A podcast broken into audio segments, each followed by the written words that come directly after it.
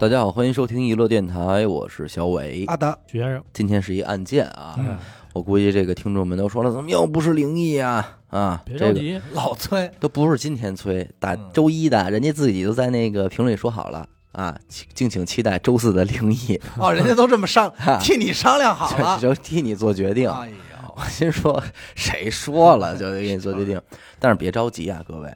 呃，今天您听到这期节目的时候是周四，周四的晚上我们录灵异。啊，录完灵异呢，咱就我就嘁哧咔嚓我就剪，您容我睡一觉，嗯，因为周四录完可能就很晚了，我睡一觉，我睡醒了我就嘁哧咔嚓我就剪。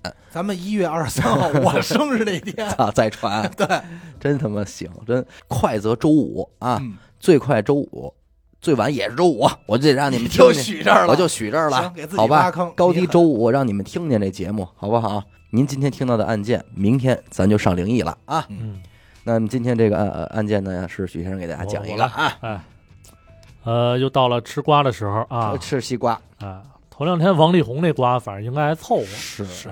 是。颇为震惊吧，嗯。也只能说是。咱品品这国外一大瓜啊，哦，呃，都是有头有脸的人物，嗯，人家那瓜呢，反正那要拿到咱们国内来说啊，我觉得瓜王。瓜王。瓜王啊了，这就。这差不多了，黄瓜庄的，哎，因为跟这什么王力宏啊、吴谦儿啊都差着级别呢。虽说是陈年旧话，嗯，但是时至今日，我觉得够劲儿。够劲儿，热度不减。因为这个案子，我要没记错的话，应该是刚结束不久。咱先说这人吧，嗯啊嗯，罗伯特·杜斯特这名字可能在咱看来就是一很普通的名字，嗯但是在人美国人眼中啊不得了。哦，如果说这罗伯特·杜斯特走在美国纽约的大街上，嗯那就相当于咱这儿出门碰见王思聪一样。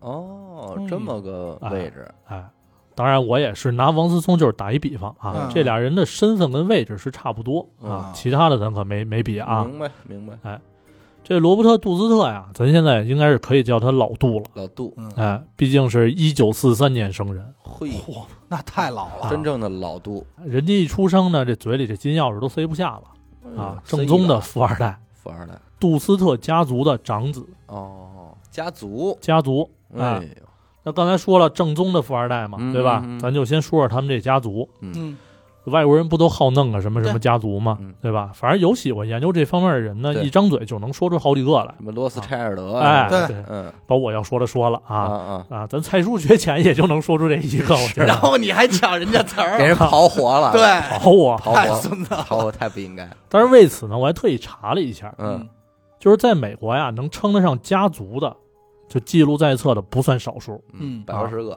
呃，差不多嗯啊，不像咱们概念里边的这种什么只有几大家族四大啊什么什么的，嗯，人家玩分类，哦，啊，什么政治家族有多那这少多少个，个布什得算一个吧，不是所有当过总统的，嗯他们都拎家族那没劲了吧？啊，你要这有点扒拉脑袋是一个了，是吧？？哎，我这播客家 族，播客，呃，也也行，行也也行行。啊嗯，然后至少是个娱乐家族嘛。呃对对对对，啊，娱乐大家庭嘛，嗯。然后还有什么军事家族，啊。你，能知道那些有名的将军啊嗯什么的那些，哎，都有。将门之后，没错，然后商业家族，嗯。这是大家最爱听的这个，对。然后甚至于还有按这个血统分的，哎，就像刚才说的这什么罗斯柴尔德，嗯，他是犹太人，犹太人。对吧？嗯，然后还有什么芬兰人、荷兰人，还有什么摩根家族？啊，，对，摩根家族，这都五花八门、嗯。啊。然后我详细看过几个呢，就是好多名字都特别眼熟，嗯。要么就是刚才说的当总统，要么就是什么发明家，嗯。那爱因斯坦呀，这种。哦然后要么就是掌握多少多少财富。其实我觉得就有点世家这意思，对没错你比方说侯氏相声哎，嗯，是吧？不是，那你要这么说，像什么孔门之后，哎没错。能是不是也能这么理解？那可能也能了。嗯，但是就是说人家用不了这么级别，比方说嗯。郭德纲、郭麒麟，这就算是哎家族了，相声家族，哎，这就能能算一号了。呃，但是家族这块儿不是咱今儿说的重点啊，嗯。以后有机会可以再说。嗯。啊。咱回到这个杜斯特家族，嗯，其实要按我查的那些呢，这杜斯特家族啊，我觉得应该算是个新晋家族，哦啊，因为它历史并不算很悠久嗯。啊，但确实是有钱，人家是玩房地产的，啊，哦呃，具体的数咱肯定说不出来，咱就说说人玩的什么地皮。嗯有一个叫美国银行大厦的哦啊，这我要没查错的话啊，应该是美国银行总部。然后这杜斯特家族的总部也在这儿嘿啊。这楼呢算是全美第十三高的一个建筑。啊嗯，然后还有什么呢？现在的这个世贸中心一号楼哦呦，是是是当年，是就是当年哦。让飞机怼了那个，哎呦，好家啊。伙，人家家的产业，不是之前是不是咱不知道啊、嗯但是现在是，现在是人家在原来的位置上又重新盖了一新的。哎呦，啊，然后现在应该也是美国第一高楼，灾后重建，哎，而且据说呀，这杜斯特家族的资产跟特朗普家族是差不多的，哦，特朗普应该也是一个那个他是商业家商人嘛对对，他们都是属于纽约四大家族之一嗯啊啊，都是在这个纽约玩房地产这块儿的嘛，啊，等于说他们家族至少和特朗普家族是齐名的。呃，差不多。哎嗯呦，那咱们今天这主人公呢，老杜啊，反正就出生在这样的一个家庭里边儿，嗯，而且是长子。你看看你说这这嘴里要是能那不大吗？这就太子啊，对呀、杜太子，杜太子，这老杜啊，第一次被吃瓜群众围观呢，就是挺早的了嗯啊，上世纪八十年代，一九八二年，哎呦，这年他三十八岁。那这个时期呢，这老杜跟自己已经结婚的十年媳妇儿啊，就住在类似于纽约郊区的一个湖边别墅当中。嗯啊小平房，听着听 听着就挺美的。嗯那但是人可能就求那种清静嘛，嗯对吧？然后一九八二年二月一号呢，这老杜啊就溜达到警察局报案了，说自己这媳妇儿凯西啊失踪了。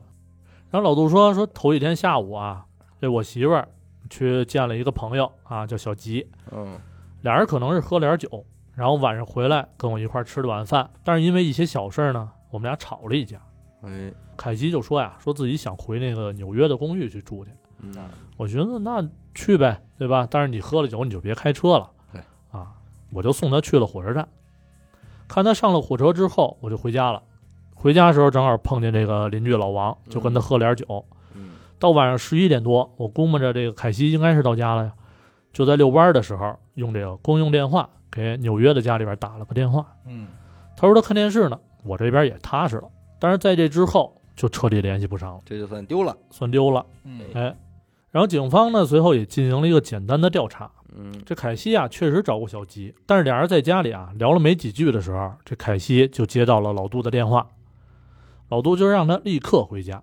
嗯，然后据小吉说什么呢？说接完电话之后，这凯西啊就跟那筛糠似的，哆里哆嗦。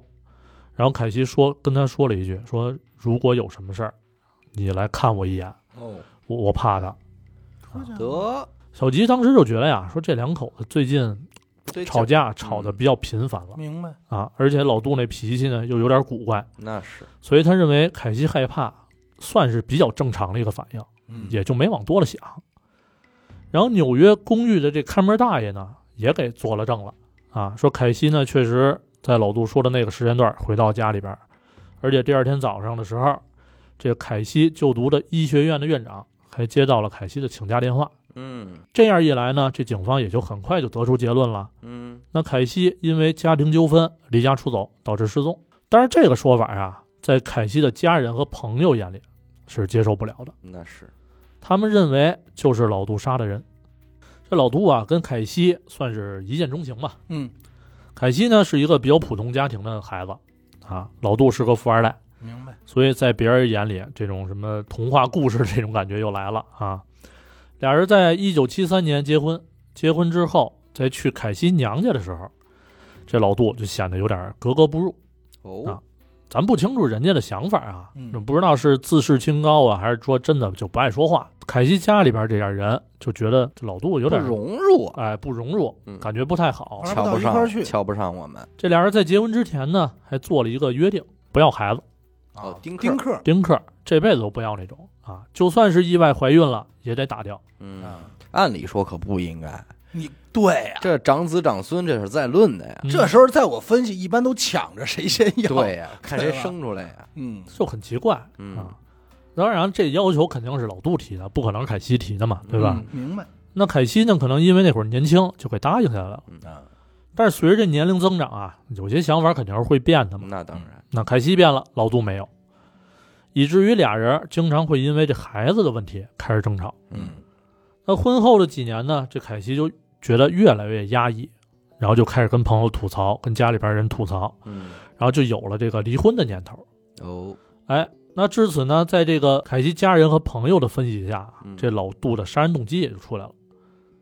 哦既然你要离婚，那肯定就涉及到分家产分。财产，哎，哦，那这老杜家大业大的，对吧？让凯西得分走多少钱啊？那是所以在他们看来，这老杜就是不想分钱，所以起了杀心，其实也挺讲理的，讲理合理还。没签合同，哎，他至少没有发票。对，没签合同，那通过这些分析呢，然后凯西的一些个闺蜜啊，嗯，就自行飞往了纽约，要求这个负责这个失踪案的警察奔凶杀案的方向去调查。啊，但是警方却给出了一种就是敷衍的反应，因为在他们看来啊，这老杜这身份地位，家庭纠纷导致离家出走的几率啊，比他行凶杀人的几率要大得多。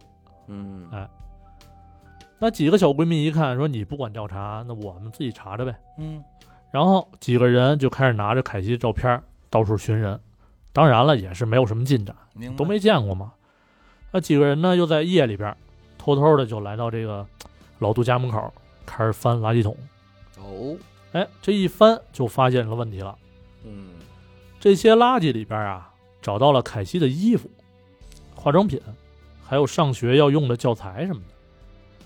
反正这意思呢，就好像老杜知道凯西肯定回不来似的，就是眼前的这些生活用品，他都已经给人扔了。都扔了啊。随后呢，又有了一个重大发现嗯，啊，他们在翻垃圾桶时候啊，找到老杜手写的一张小纸条，嗯哼，上面只写了几个简单的词汇，但是这些词汇的内容，给几位小姐妹吓得够呛。都写的什么呀？这是垃圾场、桥、挖、船、铲子、租车，我跟你说，说了，咱们就光咱们讲案子这么多，对，这点都够判刑的了。是够一喝一壶的，对，对。其实看到这些词儿，脑洞大点儿的话，基本上就能想象出毁尸灭迹的那场景了，嗯对对吧？于是呢，这几位立马就找到警方汇报了他们的发现，嗯，嗯但是警方的态度呢，依然不是很友好啊，心说，哼，就你们几位能有什么像样的发现对吧？结果这一看还有点动摇了。之后呢，又展开了第二轮的调查。之前老杜不是说找老王喝过酒吗？嗯，嗯，那找他问问呗。结果老王说没这事儿啊，哦，不知道啊，我这人也不爱喝酒啊得，啊。那就找到了之前说看过那个凯西进门的门卫，嗯，门卫也是说含含糊糊啊，记不清楚了。但是唯一能确定的是什么呢？就是这医学院院长确实接了一电话，啊，说凯西要请假。但至于电话那头是不是凯西，就不好说了。嘿，所以其实这么分析的话，那大几率就有可能是，呃，有可能。对啊，对然后警方随后又找到了这个老杜进行确认，问老杜打电话给纽约公寓的事儿。老杜说：“啊，我什么时候跟你说过这事儿又又改不认账了。啊？没这事儿啊。”然后就承认了，说：“好吧，我说谎了嘿，啊。其实那一阵子呢，我跟小苏在一块儿，这又是，这又是谁啊？这另外一个人，但是呢，我又不想给人添麻烦，所以当时我就没说。要不你去问问他。那这一问呢，其实确有其事，也就是说，老杜是有不在场证明的。嗯，啊，那警方这一下也能确定了啊，就是因为证据不足，而且大部分都是间接证据，嗯所以还是延续之前的一个判断啊，把这案子当普通的失踪案就给断了。那这事儿呢，在当时是闹得沸沸扬扬的啊，因为这个老杜的身份嘛，对吧？所以这事儿登上了纽约的各大报纸的头条，那是然后吃瓜群众们也开始各种揣测，这是大瓜呀，哎，但是由于警方已经给盖棺定论了，所以后续也没有更多的事儿爆出来。明白。那这期间呢，这个老杜啊的父亲老老杜去世了哎。由于这种各种舆论吧，这家族的产业留给这老二了，得就没到他手里。没到他手里，他手里只分到了几个亿的财产吧。嗯，那也够，是咱是少听着是够是少点儿，啊，但好歹他也是美元啊。对呀哎。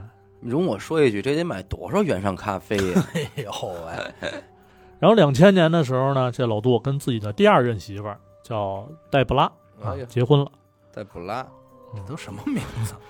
反正挺丧的，我感觉这名儿。对，这都什么名字？然后俩人呢还是住在纽约。嗯，就在同年啊，这个两千年，警方在抓捕了一个小毒贩之后，得到了一些线索。哦，让警方重新调查调查起了这个凯西失踪的事儿。这都多少年了？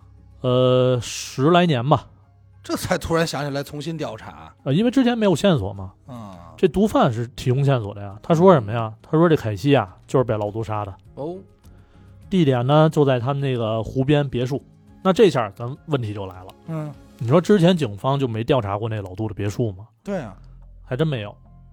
这个挺逗的，这警啊对、可能就是因为警方太信任老杜了，对吧？那就老觉得名门富二代，美美国这个案子通常就折在这种事儿上。对嗯，就认为你的钱跟你的地位跟你的人品是挂钩的，所以我可以不选择就是忽略了。也有可能是不敢查，或者是被压下来啊一堆。啊，那你要说不敢查，反而我觉得可能性更高一点儿，对，就是没法查，或者说是，那为什么现在又要查了呢？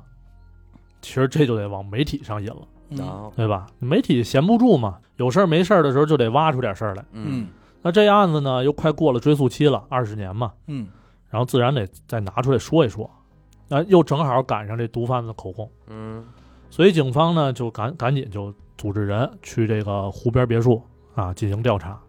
一敲门，开门的也不是老杜了，哦是这房子的新主人，人就早就把房子卖了。明白，那警方说明来意之后啊，也是给人吓得够呛嗯啊，没办法，先配合调查呗。然后就屋里屋外啊，上上下下调查一溜够，连边上这湖都给查了，嘿，结果还是什么都没有发现。那就在这没有进展的时候啊，哎，警方突然又想起一个关键人物，就是刚才咱说的那你带疑问的那个小苏。小苏啊，哎，这小苏啊有点东西，哦他算是老杜的挚友，从大学时期关系就一直非常好。然后老杜在媳妇儿失踪之后呢，这媒体已经给老杜的电话打爆了。嗯但是老杜这人吧，已经是属于懒得废话那种状态了，明白，就让小苏全权负责应付媒体。哦因为因为小苏他是个作家，脑子活泛点吧，咱就说嗯啊，所以应付媒体呢肯定是没什么问题了。那既然这老杜如此信任这小苏，那想必这小苏是知道不少老杜的事儿。嗯于是警方啊就想找这小苏问问，看看能不能挖出一些有用的东西。嗯哼那这小苏呢住在洛杉矶，纽约警方在东边，对吧？一两头，所以这纽约警方啊就先是给这小苏打电话啊，给人通知一声，说我过几天我们找你去问一些事儿。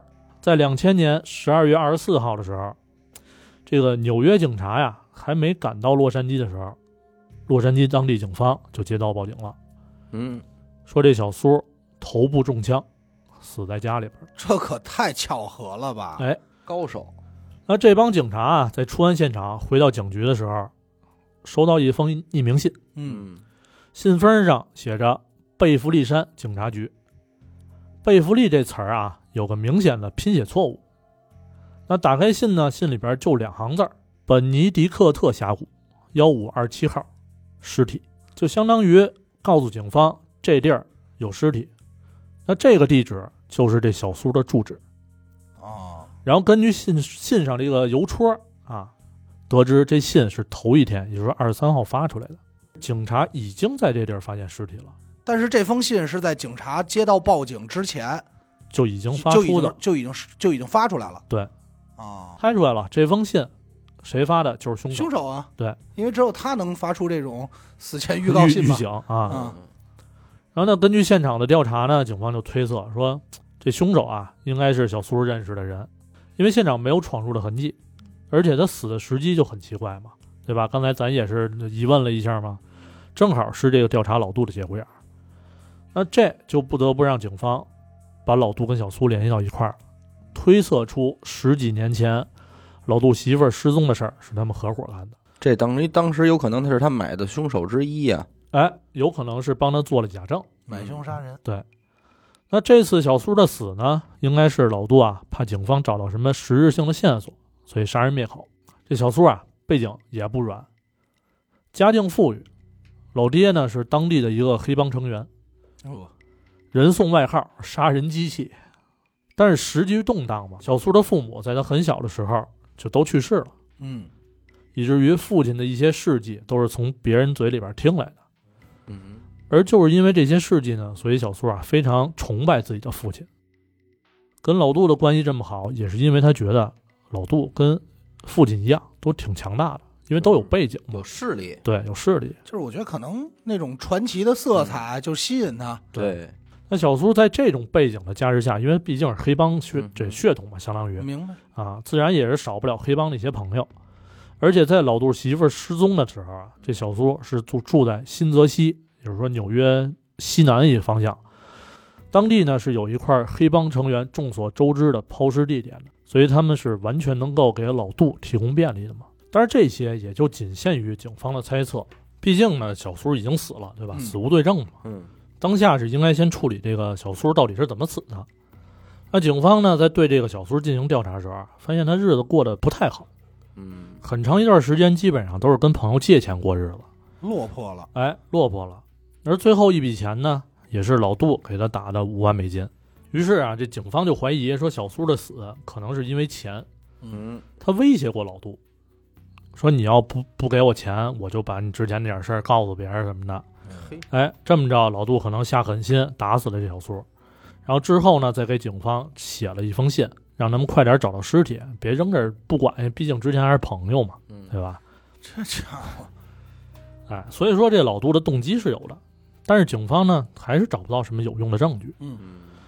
那与此同时呢，这警方又开拓了一个新思路，这小苏啊，在这个时期他又写了一个关于黑帮的剧本，嗯嗯，内容好像是要揭露黑帮中的一些重要的人人物事件什么的。就是类似于记录的那么种书哎，就可能把现实中的事儿搬到剧本当中，啊，给人展示明白？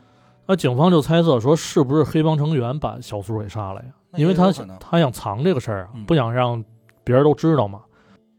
其实这也是有可能的，嗯哼，因为他也有不少黑帮成员的朋友，对吧？？人家来家里边儿也完全可以做到没有闯入的痕迹明白？啊。但是警方调查来，不是，但是警方调查来调查去啊，也是没有任何进展。这个案子呢，也就悬着了。对，那这警这就算是两起悬案了吧？啊对两个悬案了。还是有面子，我觉得。对，而且你你想这两起悬案，就是无论你怎么分析啊，他都跟这老杜挂的可够近的，嗯，相当近。对吧？一个他媳妇儿，一个他挚友，对呀，那警方这边对老杜啊，也不能说放任不管吧，嗯但是也不怎么找他了。但是媒体这边可没撒嘴，那肯定拽着不放啊。哎，紧咬着不放，还是各种报道，什么富家子弟可能杀害黑帮子女嚯，啊，这种博人眼球的文章嘛。这一下就给老杜弄烦了，我说操，不行，搬家吧，不跟这边待了嗯啊，找个人少的地方清静。那转眼呢，就到了这个两千零一年九月，哎，这一对父子在德州啊加尔维斯顿海边钓鱼的时候，嗯，钓着钓着就飘过来几个黑塑料袋儿，你看看，哎，还有呢，其中一个塑料袋破了，露出了一只手，嚯，这爷俩以为章鱼呢，啊，就给捞上家来了。伙，这爷俩心真宽。真是够宽的。老二一看，吓一跳，赶紧就报警了。警察赶到一看，说：“瞧，又是你们老几位啊？嗯啊，胳膊腿儿身子都在，但是唯独头不在。你看，啊，可能就是歇班儿什么的。拼上之后呢，是一个男性的尸体。随后啊，又在这个塑料袋里边发现了一张报纸，嗯虽说有点损坏，但是还没有完全被水泡烂吧。嗯然后在报纸上啊印着一个地址，是 K 大街二二幺三号。哦，哎，警方就说，那不出意外的话，这个地址应该就是死者的住址了。嗯对，因为这个地址一般都是给什么呀？给送报员看的，就是电影里边那帮小孩骑着自行车这我明白。啊甩报纸那种。啊送牛奶什么的，对，而且这些孩子都是都是兼职，就是今儿你送，明儿我送，嗯所以上边必须得印上地址，知道谁家不知道是谁。对谁家订了什么报纸嘛。所以警方呢就根据这个地址找到了这个二二幺三号。嗯那还没到门口呢，就看见马路上一条血迹啊，那很淡了，一直延伸到这个屋子门口。然后在得知这个房子是出租房之后啊，就赶紧联系了房东。房东告诉他们啊，这一号客房呢住的是一个叫莫里斯的七十一岁老头儿。经过指纹比对，这尸体还真就是这老莫的。哦，那这一号房出事儿了，二号房的人肯定得调查邻居吧，对吧？明白？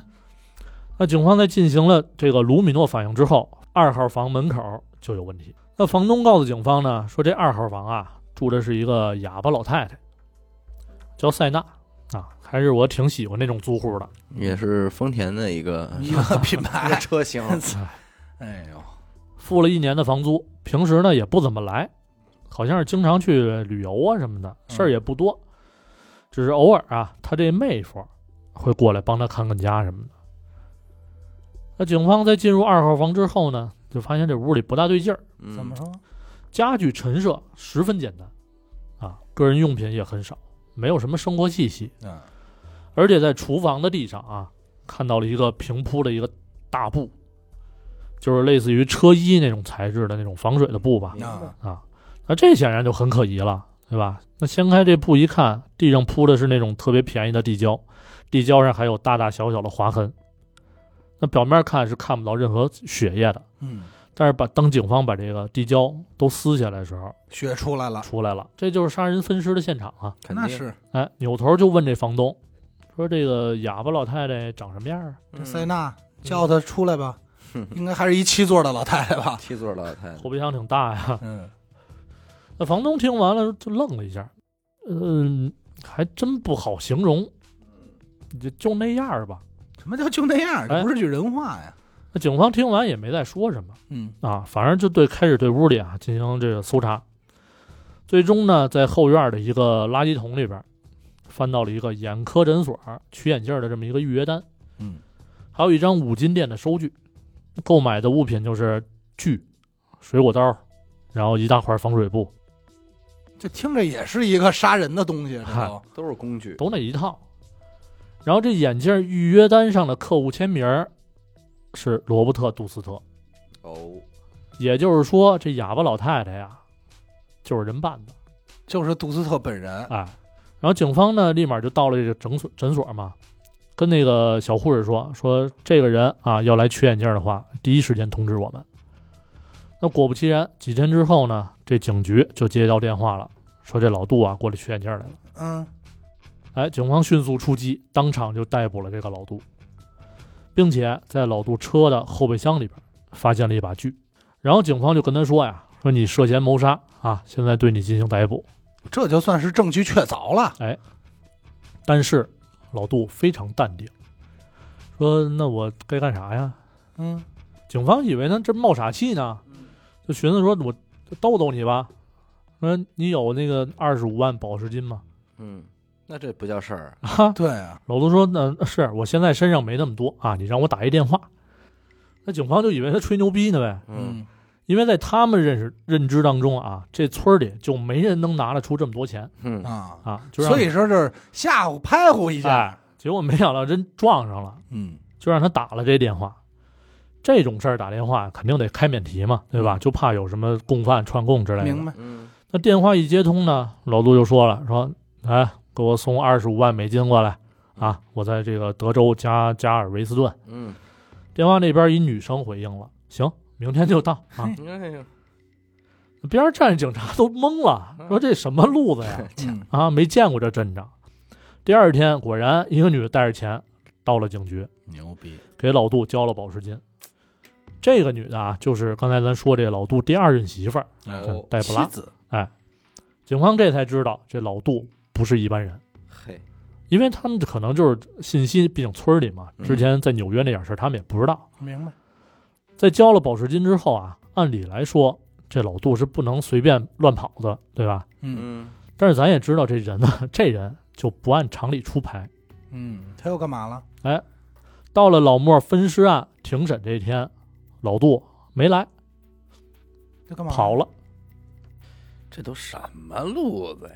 这人你不是你现在要让我评价这人，我觉得这人有点毛病，哎对，是吧？有点混蛋了。嗯，也不是混蛋，我就感觉他精神有问题。嗯，那警察也不知道怎么回事儿啊，就寻思说这人他妈果真果真是不是一般人，嘿，嗯二十五万说不要就不要了。哼，其实警察说这话什么意思啊？我觉得嗯咱们应该就是我说一下之前案子没讲到的一个小知识，嗯哼，就是保释金这一块儿。怎么讲？怎么什么意思？就是之前咱不老说保释金，保释金嘛，嗯就是你交完钱人能出去自由一段时间，对但是你还是受限制。没错，但是这个保释金啊，能退，你知道吗？就是如果没没你事儿的话，就能退。有事儿没事儿都能退。那那还叫啥事儿？我贷款交一保释金不就完了吗？哎，，真有这业务。嘿，我告诉你，你这开发咱这个思路啊，你别说啊，我突然我突然感觉到我有钱挣了，有钱挣，我到那边就给他们贷款，就干这个不完了吗？对确实万一要还不回来呢？没错啊那那倒是，对，因为他们是什么呀？就是说你交保释金，你可以自由去生活，怎么着你随便，嗯但是你我给你画一片儿，你不能出这片儿，嗯嗯你出这片儿了，就算你跑了，这保释金是不退的了。嗯嗯，什么情况下退？我主要想知道就是。什么情况下都会退，只要你按时出席庭审，甭管你判有罪没罪，都会我明白了，只要这事儿完事儿了，我就退你。对，所以我花这个所谓的保释金，就是相当于你拿一定一定的钱来赎你这段时间的自由。对买自由。啊。啊。而且他们还设置了，就是说你要真没钱，你要觉得你冤，你想跟家里或者律师怎么着有点沟通的话，嗯。你可以去贷款，嗯。去去借钱怎么着的去交这保释金，等完事儿的时候你就补利息就可以了。啊。这是一一种抵押，感对。抵押。所以人就按这方儿这么玩儿。架不住碰见这混蛋呀啊。对呀、人有钱，交完保证金走了，就真当不要了，对，真当自己没事儿。这老杜这么一弄，对吧？嗯这钱肯定是打水漂的，那是对吧？而且甭管有罪没罪，都得全国通缉他了。嗯，这一全国通缉啊，他这弟弟可就得着馅儿了。哦，这不是继承了他们家家业那位吗？啊，一听说，哎，二子一听说老杜潜逃了，被通缉的时候，立马就赶紧雇了好几个保镖，生怕自己这儿受到威胁什么的。哎，你别说他弟挺敏的，第一时间我以为是赶快找我哥呢，啊原来是防范自己。等再次抓到老杜的时候啊，是两千零一年十一月三十号了。呃，不是因为有人看见通缉令，而是在宾夕法尼亚的一个超市，他偷了一个价值六美元的三明治，啊，让人给摁了。偷偷一三明治，对，干嘛？什么意思？你不明白吧？应付啥呀？用啥？那就没钱了呗。有钱。呃，不是，警方在逮捕他的时候啊，嗯，在他身上搜出来五百美金，嗯，车上还放着三万多。我说这人是不是有点毛病？你就琢磨，可能真是，这他妈闲嘞。而且呢，在他车上还放了两把上膛的手枪，嗯，还有这个之前老莫的那个驾照。那这一系列操作要干嘛，咱不清楚了。是啊，但是总归是给逮回来了嘛。嗯那回来就接受庭审呗。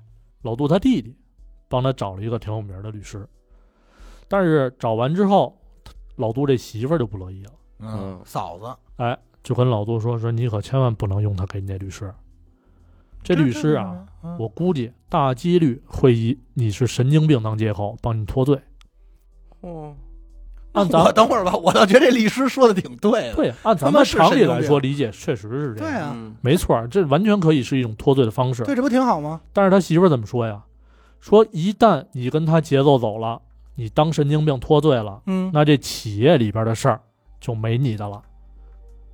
你精神有问题，你管理不了这个企业，对你再想要回，你怎么要？他不能承认这事儿，对啊，啊所以咬死了不能放，不能承认自己所以就是，如果他一旦被被判了神经病，他财名下的财产全都归人家了。呃，不是说财产的事儿，啊就是以后你没有跟这个家族竞争优势了，对优势了，哦就是说你不是一个正常人，你对没没法当股东，就这意思。明白了，哎，有道理。老杜呢这边就只能自己花钱了呗，嗯嗯，花了一百八十万，雇了俩德州顶级的刑事辩护律师，一百八十万嗯换人民币多少钱？这算不出来了啊，都。手一千一千一千来万吧。你按那会儿算，应该是一比八吧？嗯，不不得不说，我还是得说出那句，这得买多少多原上少原上咖啡呀？那这俩律师呢，一个叫麦克，嗯，一个叫迪克啊，所以通称这俩人叫麦迪啊。麦迪子，漂亮。这麦迪啊，就准备给这个老杜做无罪辩护。嗯那起初呢，这个大部分陪审团成员都认为老杜的行为就是谋杀。对，因为咱听了，咱也觉得肯定跑不了了呀。对，而且检控官呢，对于这个案子也是非常有把握的。但是当庭审开始之后，法庭上的所有人啊，几乎都被这个麦迪牵着鼻子走了。就这俩律师这么牛逼，哎他们呀，先是拿出几张照片，一张这个老杜小时候的照片，可能也就七八岁。嗯还有一张呢是老杜跟这个第一个案子凯西结婚的时候的照片，嗯，然后就反复强调说这个老杜啊他是有感情的，看看这几张照片啊，他被捕的时候都带在身上的，你说这个人对家对情感多么看重？这角度反正我一直都觉得美国法律上这种东西都特清奇。对，相都不是清奇，我觉得有点胡逼。他这个对之前的生活放不下，他嗯不是一个冷血的人、嗯啊，巴拉巴拉的。然后紧接着啊，这麦迪就把老杜塑造成了一种就是衣冠不整、饱经沧桑、少言寡语这么一个样子，嗯就是怎么可怜怎么来。哎，目的是什么呢？就是让大家看看这个如此弱小的老杜是不可能去杀人的。那其实说起来也挺奇怪的，嗯就经过这么一番折腾啊，最初陪审团坚决的那种态度，慢慢就柔和了。那麦迪一看这情形，正中下怀嗯啊，又接着添砖加瓦，还是演讲，还哎是吃这一套。人那边渲染嘛，对吧说老杜七岁的时候，就亲眼目睹了自己母亲自杀的场景，哎呦，哎，悲惨的童年，再加上这个对生活的怀念，让老杜这人设啊，就逐渐就站住脚了。我就想知道这事儿跟他们案子有关系没有？就把他设的这个特别苦情。哎嗯然后紧接着呢，这麦迪又说出了说嗯说这个老杜为什么要去德州加尔维斯顿呢？嗯说这十几年来啊，对于凯西的失踪，这老杜一直在承受着巨大的舆论压力。啊，各大报刊杂志什么的都自行构造了一个这个老杜杀妻的故事，嗯而且当时在纽约的这个检察官又想利用老杜的这个事儿闯出点名堂，明白。所以在万般无奈之下，这老杜只能逃离纽约，啊，装成这个哑巴老太太，在外地生活。你就可怜的，哎，就啊让大家一个共情嘛，对吧？这不容易。哎，说如果不是那个检察官把老杜给逼走了，那绝对不会发生这老莫这个事儿啊。那麦迪在做完这一系列陈述之后，哎，在场不少人都是感同身受，认头了。就觉得有道理了。哎，因为自己或家里人啊都有被逼无奈的时候，明嗯，白。自然而然也就理解了老杜被逼走时的这种心情。嗯那紧接着呢，这老杜又自己描述了如何装扮成哑巴老太太这这样一个经过，竟然给陪审团给逗乐了。什么意思？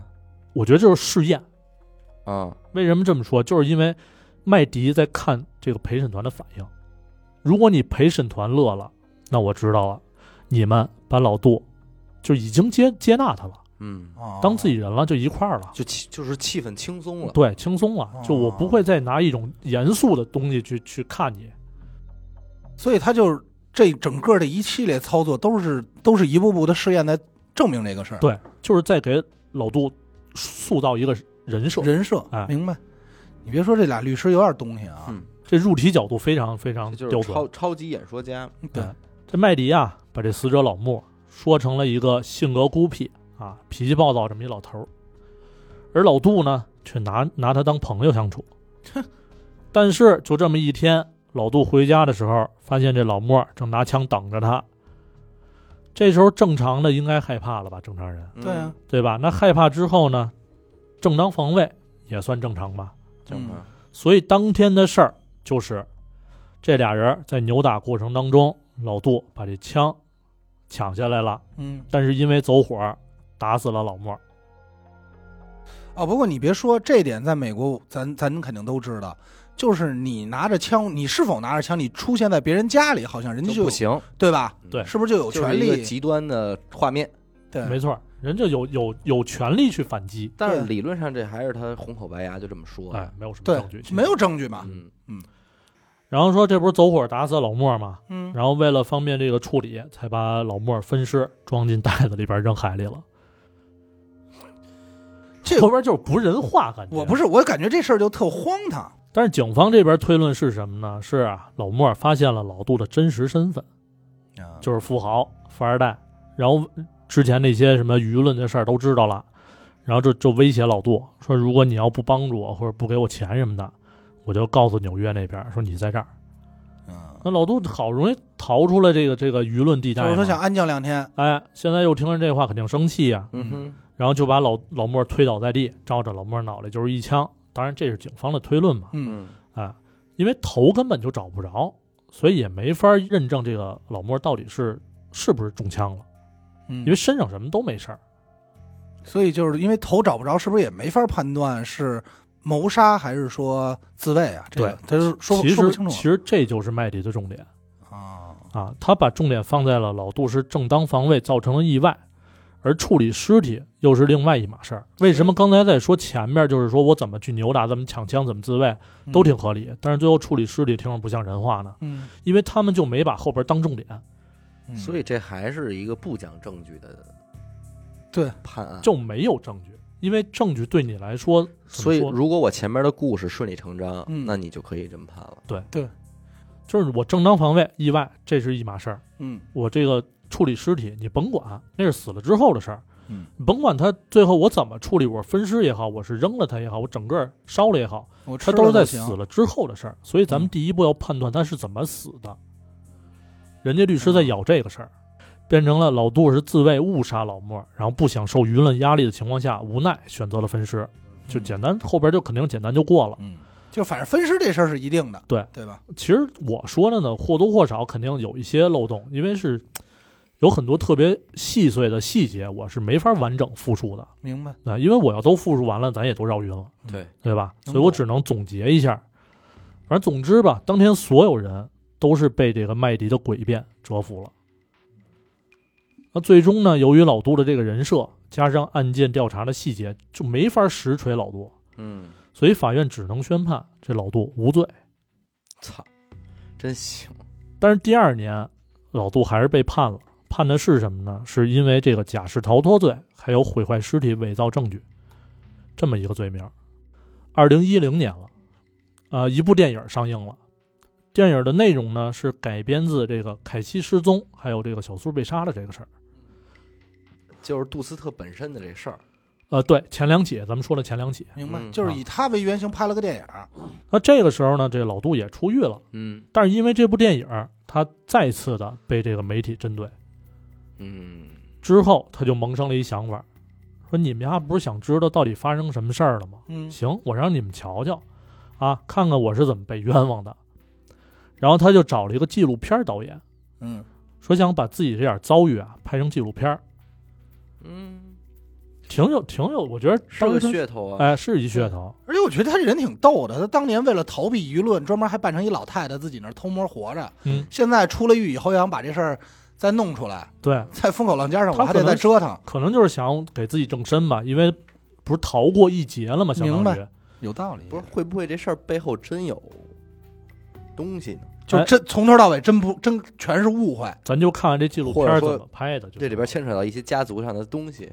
就是。呃，其实不多，但是但是你现在因为我不知道这个最后结果啊，但是你嗯要这么说，确实有可能，嗯，就是咱是不是真误会人家了？就嗯从头到尾全是一堆巧合，只不过让他赶上了。对，嗯，没事儿，咱看看这纪录片怎么拍的不就得了吗？嗯对吧？？嗯其实这导演对他这事儿也特别感兴趣，而且他也想追求一真相，说说老杜到底杀没杀人嗯哼啊？于是这俩人算是一拍即合吧。然后剧组就准备把这些年来所有的证据都重新梳理了一遍，把很多关键的问题都以访谈的形式让这个老杜自己回答。嗯，那拍摄过程十分顺利，老杜的回答都是又严谨又有逻辑，就以至于啊让整个剧组都相信他是无罪的。就是无罪了。哎，但是哦，当纪录片接近尾声的时候，一个消息让导演都给得着了。哦这，出什么事儿了？之前说的那个小苏，他跟前夫有一孩子，这孩子呢在整理小苏的遗物的时候啊，发现了九九年老杜给小苏写了一封信，嗯信上地址呢就是洛杉矶小苏的那个住址，嗯贝弗利山本尼迪克特什么峡谷幺五二七号。最牛逼的来了啊！嗯哼，这封信，贝弗利的拼写跟当年警局收到的匿名信的拼写错的一模一样。哦，贝弗利最后都是什么 L Y，嗯，哎，写成 L E Y 这种，哦，哦，甚至于笔记啊，肉眼都看不出来太大区别，因为都是在信封上写的。哦，那这就有点实锤了吧？，对啊，这应至少证明当年那封信就是他写的吧？哎，导演组呢就抱着这种想法嘛，拿着这俩信封就找这个专业的机构鉴定。嗯人家给的结论是什么呢？怎么说的呀？说啊，这些字儿不可能出自第二人之手，你看，坐实了，哎那这这怎么办呀？对吧？前面我挺信任他的，后边你给我来这么一出，对那剧组就就开始慌了，说我操，我跟一杀人犯搁这儿聊天呢。对，而且记你别忘了，纪录片起始的目的是为他正身，他自己不解释吗？呃，别着急。随后这剧组啊，就小心翼翼的在拍纪录片的过程当中，就问这老杜这怎么回事儿。嗯老杜说说那信确实我写了，九九年那个，嗯但是那匿名信不知道，不知道。不清楚。就愣说了，哎开始，但是导演组玩了一个心机啊，玩玩一孙子，嗯他把这两两个信封裁成同样的纸条大小，嗯，弄在一张纸上，然后让老杜看，说哪是你写的呀？嘿嘿，我跟你说，这剧组也够操心的啊。那这时候我估计俺老杜应该生气了。哎，当当时场面非常紧张，真的，这老杜看着俩拳头都攥起来了，开始抓挠了。那肯定，哥我手心都出汗了。哎，但是他这么一否认吧，你剧组也没法再说什么，对吧反正？咬咬咬一口咬定我不是呗。哎，对呀、嗯，对，甚至于耍一混混，就是耍一混蛋，说你问这我干嘛？你不信任我？他你也剧组拿他没辙，毕竟你不是警察呀。对啊、嗯但是没关系，咱都录着呢嗯，啊。当时就准备说，那不行就收工吧，就不不拍了。哎，这天就结束就完了。但是在这之前呢，老杜说，那那我先上一厕所，嗯对？吧？但是就这一动作嗯崴泥了。他上厕所呀，这麦克风随身那小麦克风还带着，小蜜蜂，小蜜蜂，哎，没关。于是乎，导演组就听到了这个老杜的自言自语。哦，咱首先想一下场景啊，因为嗯去的是厕所嘛，所以肯定是老杜在厕所对着镜子嗯说：“看吧，你被抓到把柄了。嗯那个问题我真回答不上来，嗯我他妈做了什么？嗯，当然是杀了他们所有人。哎哎呦，不是我这一下这画面感可就出来了啊！导演我估计都尿了。那肯定啊，碎了一下，嗯 就是整个他这些对话都被他身上的这个小蜜蜂给收录了。，对，就其实他自言自语是一挺长的一段，嗯就真是，反正我看完是，我就觉得看着镜子在说，在质问自己，嗯，说我他妈做了什么，或者说你他妈做了什么，这些这些在纪录片里都播出来了。播出来了。嗯比这纪录片叫什么呀？纽约灾星，哎呦，我真想说，我说最后这段话咱能不能给它加进来？呃，其实可以，你要能能找着音频，能给它加进的。嗯，加进来也是英文。对哦对，哎但是但是你能听明白最后一句，这种录音是不会当证据的，不会吗？不会，哦，就是你私下怎么着不，只要你没有说我现在说的是证言啊，怎么着的，哦就不会当成证据。哦所以反正最后就是这么一个效果啊。嗯当然，这纪录片播出以后啊，在嗯二零一五年，哎，警方还是以这个信，主要是因为这个信，嗯，就指控这个老杜一级谋杀罪。那还是指控他了。，对，然后当然也会附上刚才你说的那句话，说你是不是说过这样的话？嗯然后老杜也肯定也反驳嘛，说我当时吸毒了，怎么着的，记不清了，胡言乱语。嗯，哎，反正就是那点扯皮的事儿了，明白。以至于从二零一五年开庭到二零二一年九月之前，这个事儿打了这么长时间的官司，就一直在审理过，一直在审理。啊，这时间可真够长，六年。